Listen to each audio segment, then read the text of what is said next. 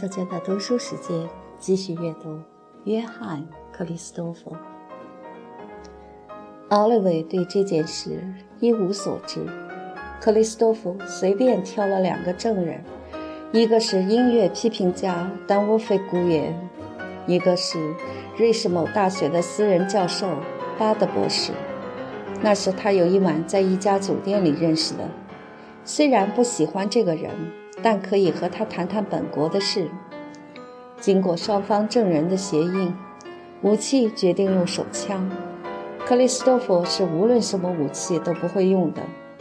姑爷劝他到射击房中去练一练，克里斯托弗可拒绝了，因为决斗要第二天才举行。他当时又埋头工作起来。当然，他的工作是心不在焉的。好像做着噩梦，听见一个模糊而固执的念头在耳朵里嗡嗡地响着：“讨厌，真讨厌！什么事儿讨厌呢？明天那场决斗了。喂，那不过是闹着玩的，谁也打不着谁的，可也说不定。那么以后呢？对了，以后呢？那个畜生手指一捺，就能接过我的性命。”太笑话了！明天，两天之内，我可能躺在这发臭的泥土底下。也罢，这儿也好，那儿也好，难道怕他不成？可是，我明明觉得胸中有我自己的天地，在那里慢慢的长大。如今，为了一桩无聊事儿，把这天地断送，不是太胡闹吗？这些现代的斗争。说是让敌我双方机会平等，真是见鬼！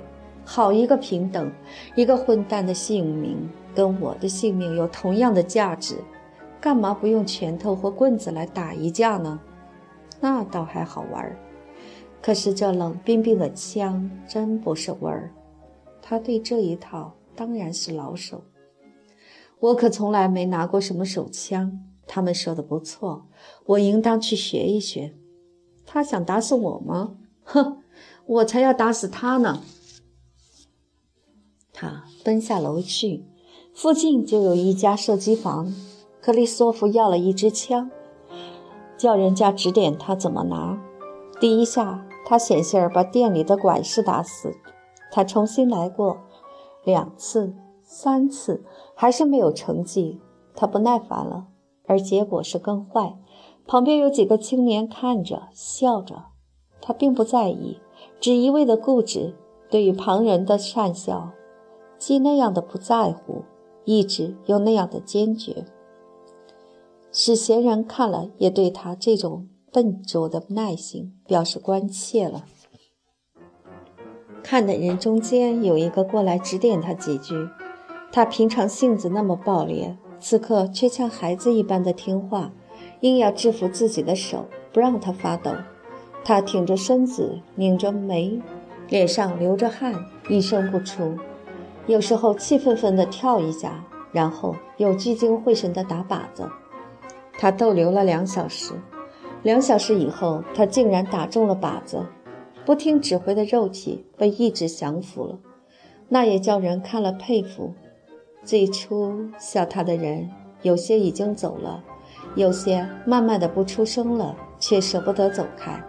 等到克里斯多夫走出铺子的时候，他们居然很亲热地跟他招呼。回到家里，克里斯多夫看到默克尔很焦急地等着。默克已经得悉吵架的事，想打听原因。虽然克里斯多夫支吾其词的不愿意指责奥利维，默克也终于猜到了。他很震惊，又深知两个朋友的为人。便断定奥利维在这件事里头是无辜的。他马上出去调查，毫不费事的就明白了所有的过错，原来都是由于格兰德和吕西安·雷维格的多嘴。他急急忙忙的回来，把证据给克里斯多夫看，以为这样可以阻止他去决斗了。可是相反，克里斯多夫一知道是吕西安使他怀疑他的朋友的，便更加恨吕西安。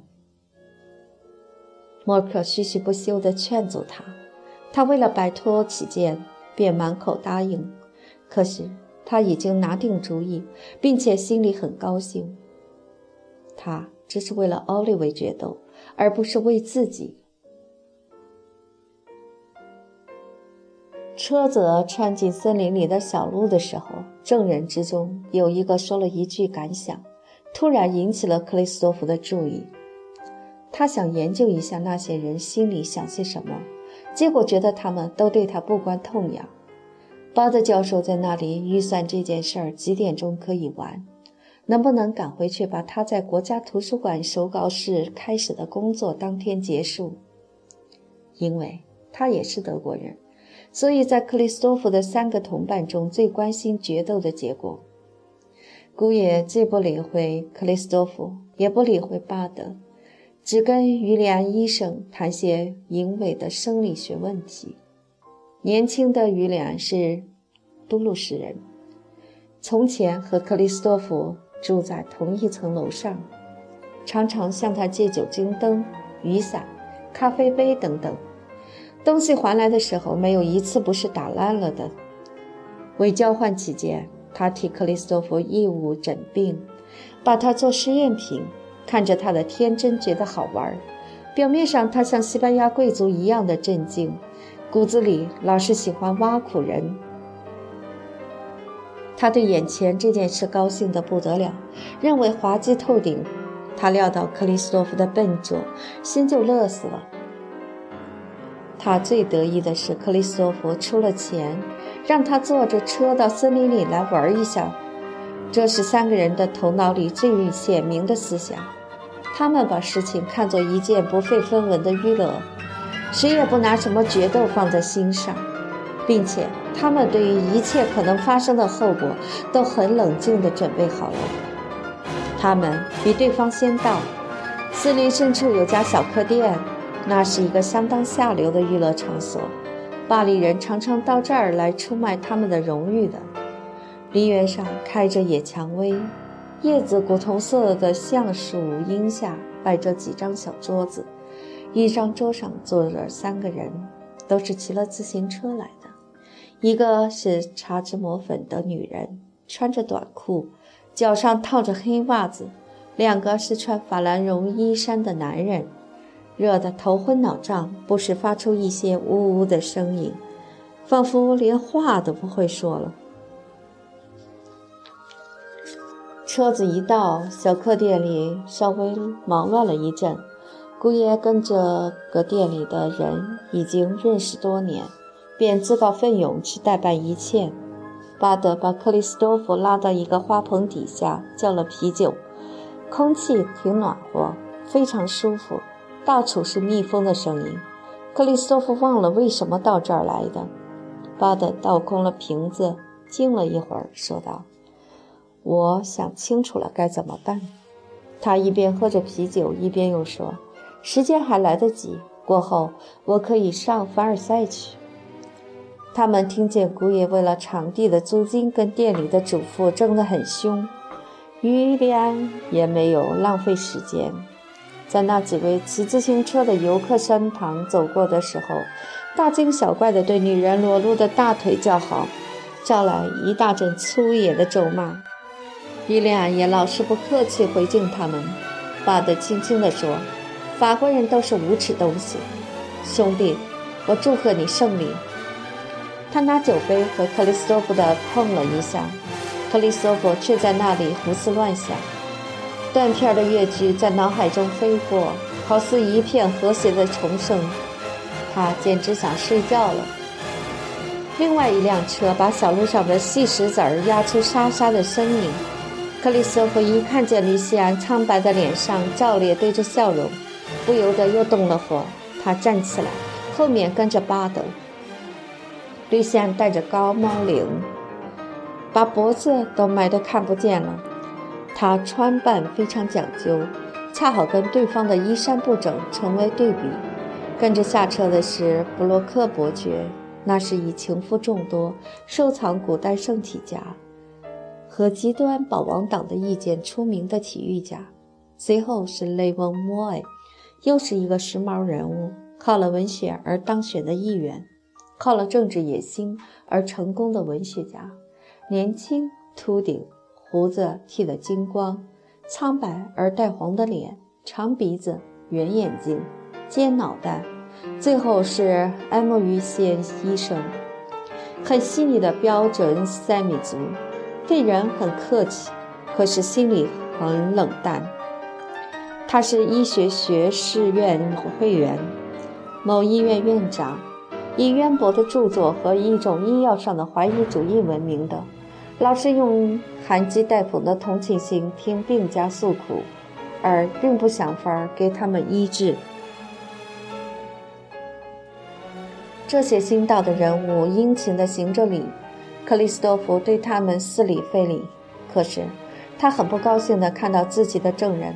对雷西安的证人非常巴结，于良认识艾麦云贤，姑爷认识莫埃，他们都笑容满面、礼貌周全地走拢来。莫埃冷冷地、有礼地接待他们，艾麦云贤照例嘻嘻哈哈的，挺随便。站在吕西安身旁的布洛克伯爵，眼睛一扫，就把对方几个人所有的长礼服跟衬衣估计了一下。和他的主人交换了几句印象，嘴巴差不多动都没动，因为他们俩都是正经而极有规矩的。吕西安若无其事地等主持决斗的布洛克伯爵发令，他把这件事认为只是一种简单的仪式。他打枪打得极好，知道敌人的笨拙，可不想利用自己的本领，趁证人不注意的时候。那也不大可能。当证人的总设法不让决斗发生严重的后果，一枪击中敌人，因为他知道，最傻的莫如教一个敌人伤在自己手里，让大家以为他是个牺牲者，倒不如用另一种方式，无声无息地把他毁掉，那才是聪明的办法。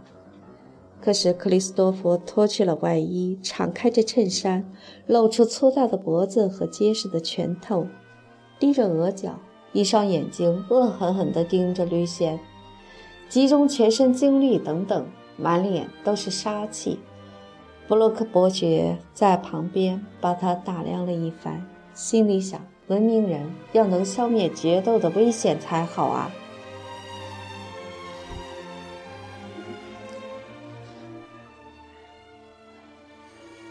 等到双方都发了两颗当然毫无结果的子子弹，证人就赶来祝贺两位敌人。大家都已经有了面子，但克里索夫没有满足。他站在那儿拿着手枪，不相信这算是完了。他很乐意像隔天在射击房中一样，一枪一枪尽打下去，到打中为止。他听到古野要他向敌人伸手。又看到敌人对着那永久的笑容向自己走过来，他觉得这种喜剧可恨极了，立刻丢下武器，推开古野，往着吕西安直扑过去。众人费尽力气才把他拦住，不让他用拳头来继续决斗。瑞西安走开了，证人们都围着克里斯多夫，他却冲出圈子。不理他们的花笑跟埋怨，径自大踏步往森林中跑去，一边高声的自言自语，一边做着愤恨的手势，也没想起自己的外衣和帽子都留在场地上，只顾往树林的深处走。他听见证人们笑着叫他，后来他们不耐烦了，不理他了。不久，车子远去的声音表示他们已经动身。他自个儿站在静悄悄的林中，怒气平了，扑下身子，在草地上躺下了。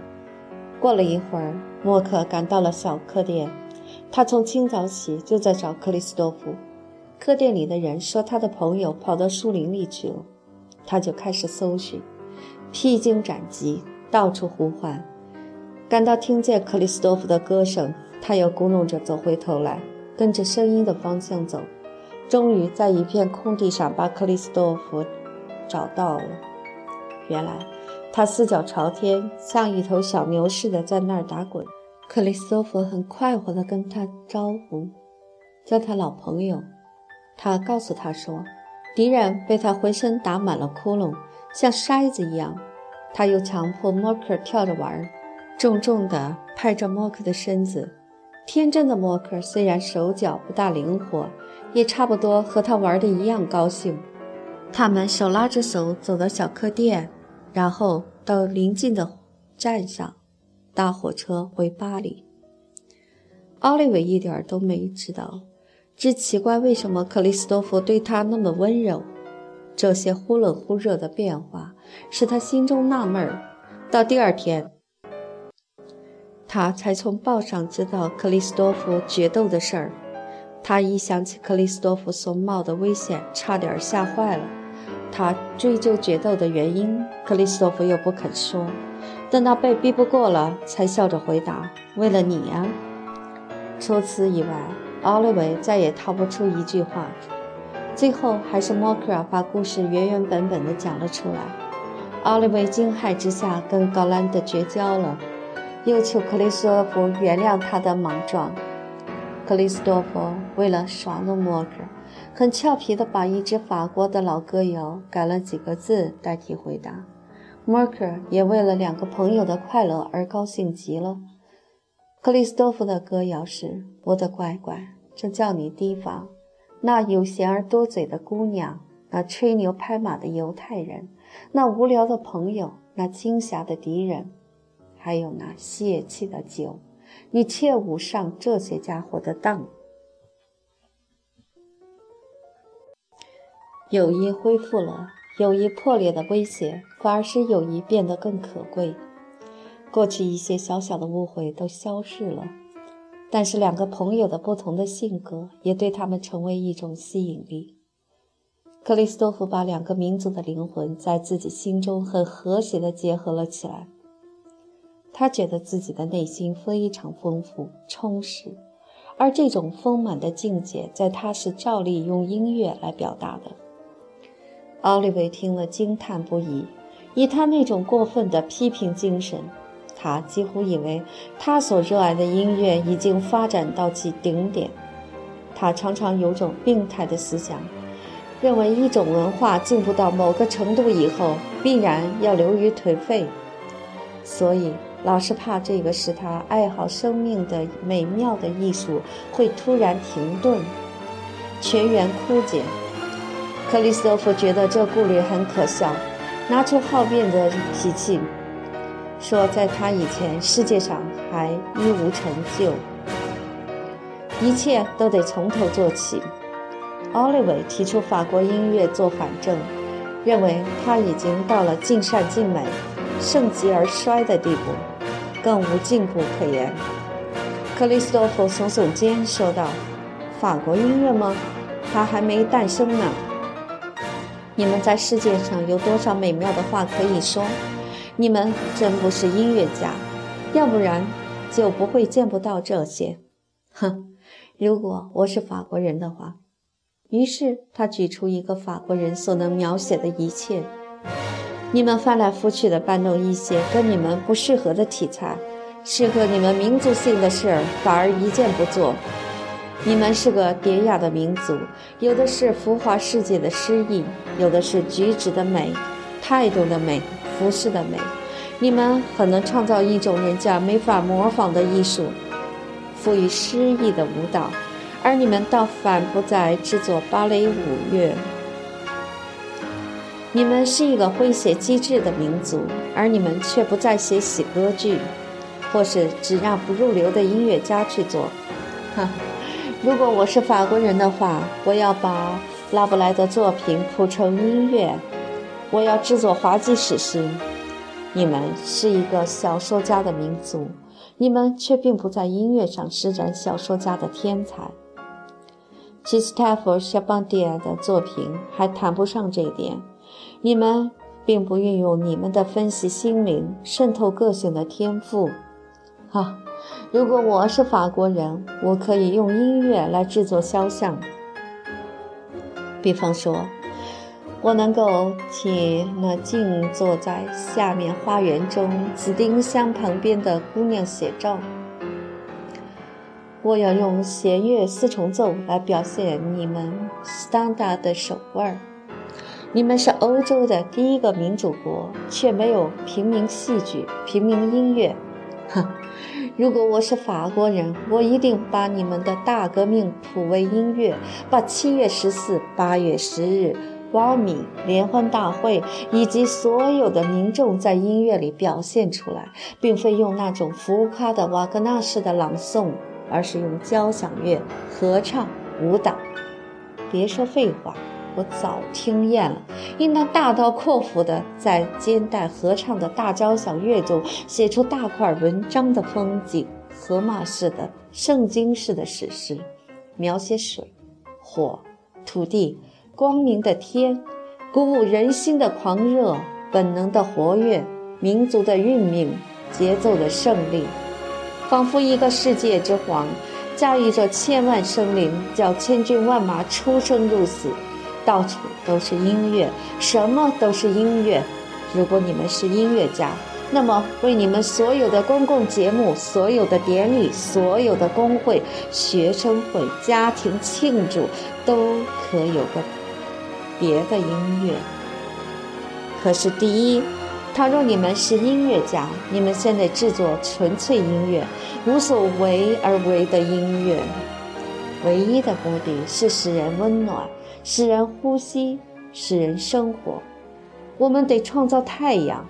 你们的雨下得够了，你们的音乐使我伤风感冒，一切都是昏昏沉沉的。把你们的灯点起来吧！你们抱怨意大利的脏东西，把你们的戏院给包围了，把你们的民众给征服了，把你们赶出了自己的家。这是你们自己的过失。民众被你们昏暗的艺术、神经衰弱的和声、繁琐沉闷的对位搅得厌倦透了。他自然要扑向生命所在的地方，不管那生命粗野不粗野，他们只要求生命。你们为什么要灭绝生命呢？你们的特菲西是一个大艺术家，但对你们是不卫生的。他促成你们的麻痹。你们需要人家用力把你们焊醒？难道你要叫我们走上斯特罗斯的路吗？那也不行，他会把你们毁掉的。只有我同胞们的胃口才喝得下这种强烈的饮料，便是我的同胞也未必受得了。斯特罗斯的莎乐美固然是杰作，我自己。却并不想写这样的东西。我想到我可怜的老祖父和高特弗列特舅舅，他们讲起音乐的时候，用的是何等尊敬而温柔的口吻。唉，一个人有了生命般的力量，而用在这等地方，那是一颗烈焰飞腾的流星，一个伊索尔图，犹太的卖淫妇，痛苦的兽性的淫欲。残杀、强奸、乱伦这一类狂热的欲望，在德国颓废的心灵深处咆哮，而你们却是在温柔乡中自杀。前者是野兽，后者是俘虏。人在哪里呢？你们的表是趣味高尚的天才，斯特劳斯是趣味恶劣的天才。前者无味，后者不厌。一个犹如一片银色的池塘消失在芦苇里，发出一种狂热的香味儿；一个犹如浑浊的急流，而在这些水墨底下，又是低级的意大利风格、新派的慢一杯、下流的感情，在那里蒸发臭气。莎拉梅是一件可怕的杰作，她是伊索尔特的女儿。可是，莎乐美又会产生些什么呢？是的，奥利维说：“我很想走前半个世纪，这个奔向深渊的趋势，无论用什么方式，都得叫它停止。要就是悬崖勒马，要就是下堕深谷。那时，我们才能够呼吸。谢谢老天，不管有没有音乐，大地照样会开花。”这种违反人性的艺术，我们要它做什么？西方的火已经快烧完了，不久，不久，别的光明将要从东方升起。别再提你的东方了，克里斯多夫说，西方还没有到山穷水尽的田地呢。你以为我会退让吗？我，我的前程还有好几百年呢。生命万岁，欢乐万岁，和我们的命运斗争吧，斗争万岁。扩大我们心胸的爱情万岁，温暖我们的信心，比爱情更甜蜜的友谊万岁，白天万岁，黑夜万岁！祝贺太阳，祝贺梦想与行动的神，祝贺创造音乐的神，胜利啊！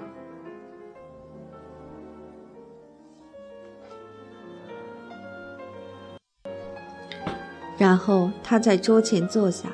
把脑子里所想到的统统写下，再也不想到自己刚才的话了。那时，克里斯托夫所有的力量完全平和了。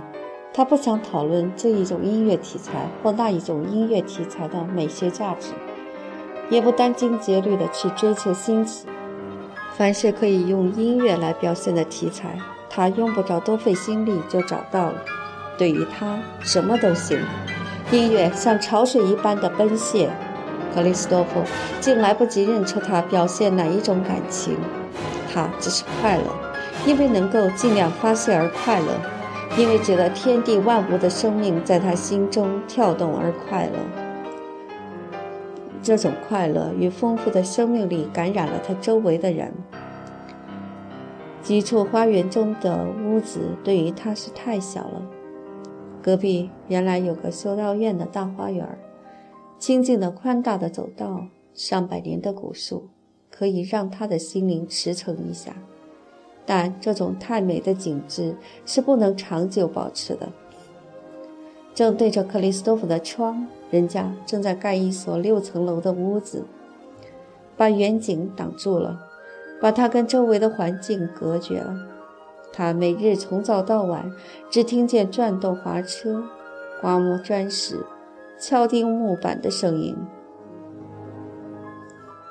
他在工人中又遇到那个盖屋的朋友，从前在屋顶上认识的。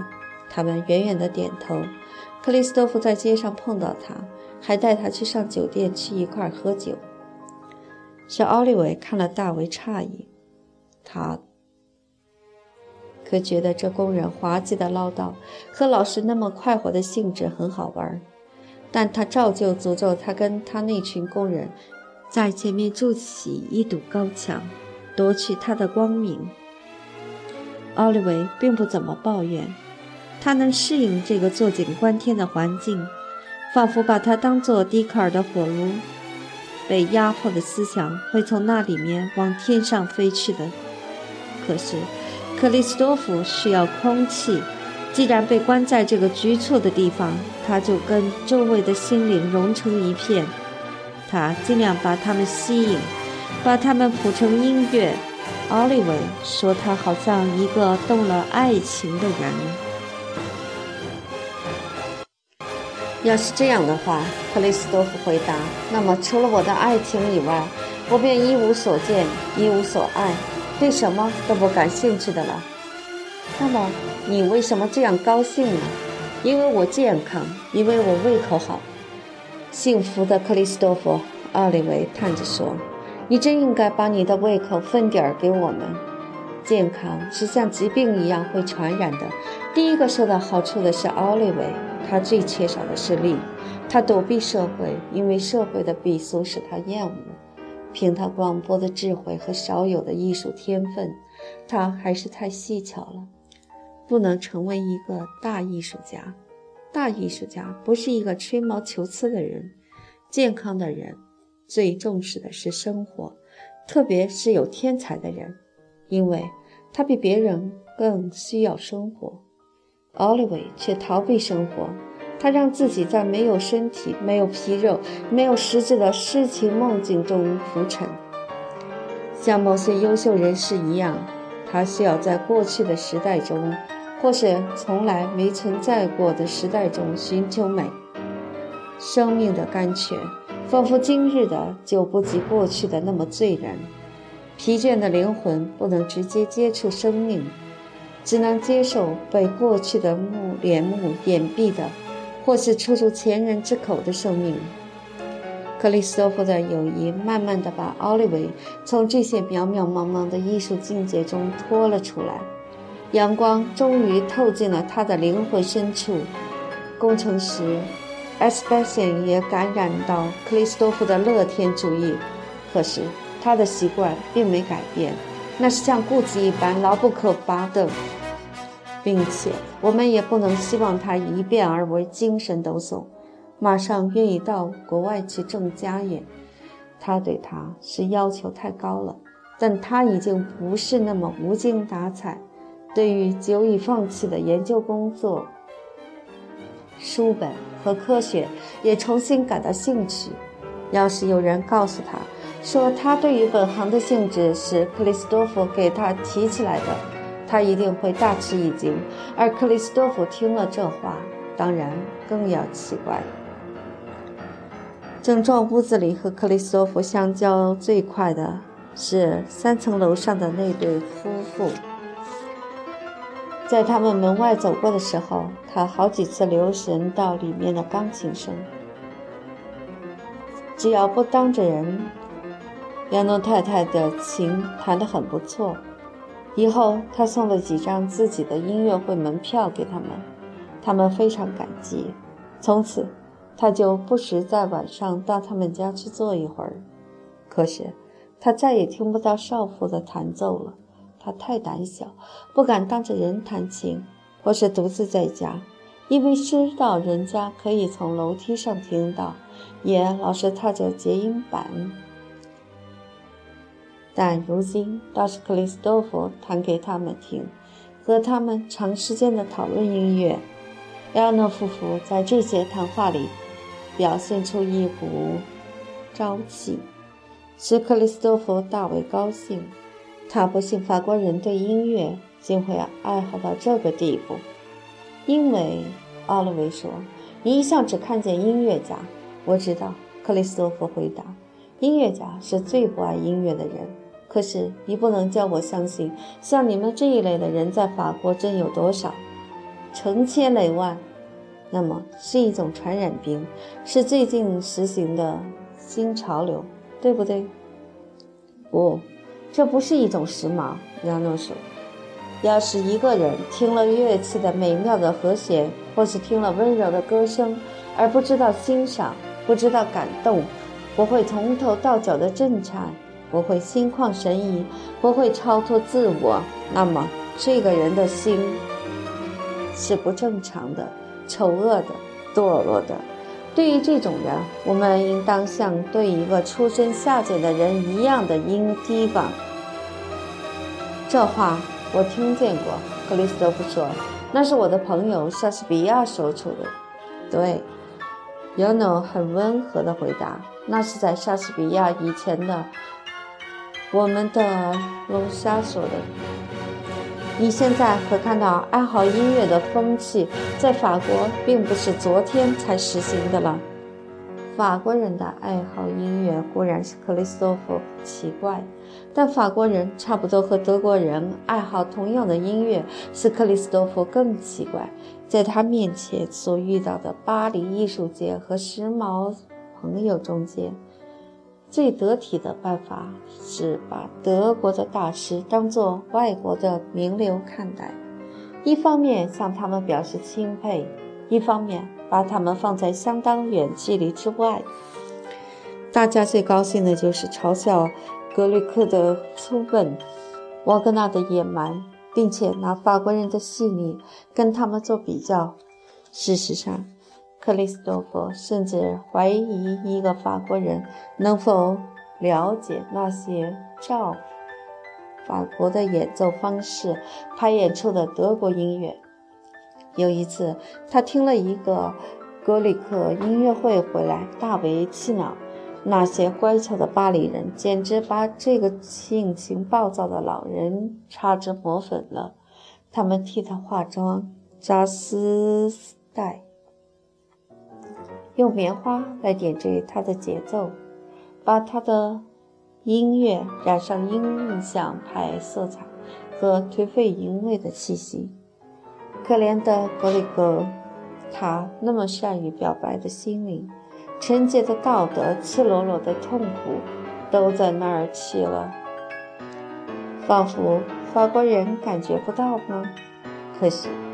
此刻，克里斯托夫看到他的新朋友们对于德国的古典作家就歌谣，日耳和日耳曼民族性中间最有特性的部分，表示那么深刻、那么温柔的爱，就不由得要问：他们不是素来认为这些德国人是外国人，而一个法国人只能爱法国艺术家的吗？不是的，他们回答。这是我们的批评家借了我们的名义说的，因为他们老跟着潮流走，就说我们也跟着潮流走。可是我们的不理会批评家，正如批评家的不理会我们一样。这般可笑的家伙，居然想来想教我们，叫我们这批属于古老的法兰西族的法国人，说这个是法国的，那个不是法国的。他们教我们说，我们的法兰西是指以拉姆或拉斯纳为代表的，仿佛贝多芬、莫扎特、格里克都没到我们家里来过，没跟我们一起坐在我们所爱的人的床头，分担我们的忧苦，鼓动我们的希望，仿佛他们不是我们一家人。如果我们敢老实说出我们的思想，那么，巴黎批评家所颂扬的某个法国艺术家，对我们倒真是外国人了。其实，奥利维说，倘使艺术这有什么疆界的话，倒不在于种族，而在于阶级。我不知道是否真的有一种艺术叫做法国艺术，另外一种叫做德国艺术。但的确，有一种有钱人的艺术，跟一种没有钱的人的艺术。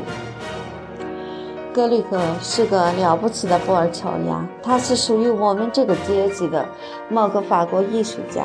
这儿我不愿意指出他的姓名，却并不是。虽然他是布尔乔亚出身，但他以我们为羞，否认我们，而我们也否认他。奥利维说的很对，克里斯托弗预认是法国人，预知的法国的老实人和德国的老实人没有多大分别。两对夫妇使他想起他亲爱的老苏子，爱好艺术的心那么纯洁，没有我见，没有利害观念。为了纪念苏子，他也就喜欢他们了。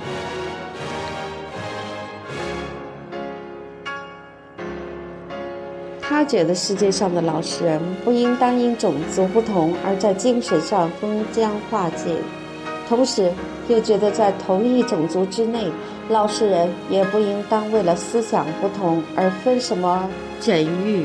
他抱着这样的心情，无意之间使两个似乎最不能彼此了解的人——格尔奈伊神父与奥德莱先生相识了。克里斯托弗时常向两个人借书看，而且用着那种奥利维不以为然的随便的态度，把他们的书交换的转借给他们。高尔奈伊神父并不因此生气，他对别人的心灵有种直觉，他看出潜藏在年轻的邻居心中的宗教气息，一部从瓦勒德莱先生那边借来。而为三个人以各个不同的理由爱读的克鲁泡特金的著作，使他们精神上先就接近了。有一天，他们俩偶尔在克里斯多夫家里碰上了。克里斯多夫先是怕两位客人彼此会说出不大客气的话，可是相反，他们一见之下竟非常殷勤，谈些没有危险的题目。交换旅行的感想和人生经验。他们发觉彼此都是人后长者，抱着福音书精神和想入非非的希望。虽然个人都是牢骚满腹，被非常灰心，他们互相表示同情，但多少带点嘲弄的意味。这是一种心领神会的契合。他们从来不提到他们信仰的内容，平时很少相见，也不求相见但遇到的时候都觉得很愉快。